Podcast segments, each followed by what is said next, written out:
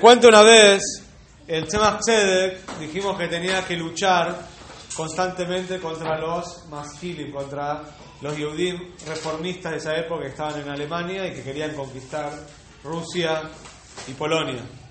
Y una vez que el Tzemach contamos que tuvo que viajar a Petersburg, a la ciudad capital de ese momento, para ir a luchar contra los decretos que querían hacer los maskilim, y se acuerdan que el Tzemach estuvo preso 22 veces de manera domiciliaria, o sea, lo metían preso en una casa, lo sacaban, lo soltaban, y así.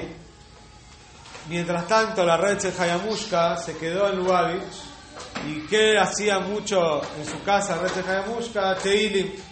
Decía Teilim todo el tiempo para que el marido tenga tzloje. También eh, creo que Tzemach había dejado unos prokin de Teilim especiales que tenía que decir. Un día, la esposa del Tzemach le dice a su hijo, el tenía muchos hijos, no exactamente ahora tema de la cabeza así, cuántos, qué hijo era, dice, no entiendo, le dice a veces Hayamushka a su hijo. Todo el tiempo, todo el día, hace años y años, leo los Teilim, Agodávenes, pero nunca me los acuerdo.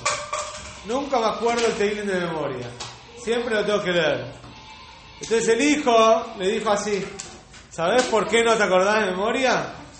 Porque no sabes pronunciar bien, no lees bien, bien. Te confundís en algunas cosas.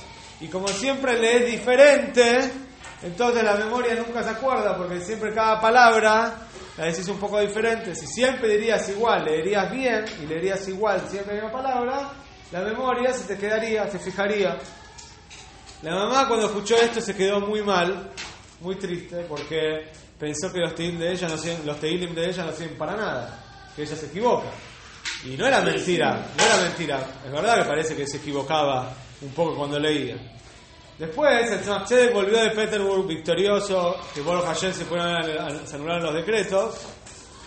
Y cuando llega a la casa, la recha le dice, quiero hablar con vos. Le dice a su esposo, al rey, al Tzemach Tzedek.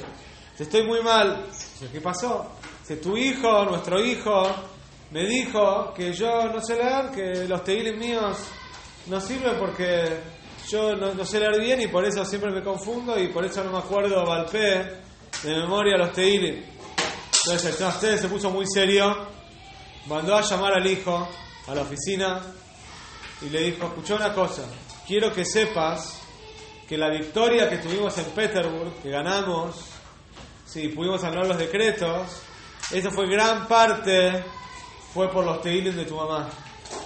Dice, porque aunque no haya leído exactamente todo perfecto, los teilim llegaron al Shomaim, ¿sí? Y fueron muy importantes. Quiere decir que en teilim, en teilim, no en todo, si yo no entiendo lo que digo, pero lo digo con cabone, sirve de todas maneras y es importante, aunque yo no estoy, no estoy entendiendo lo que digo los teilim.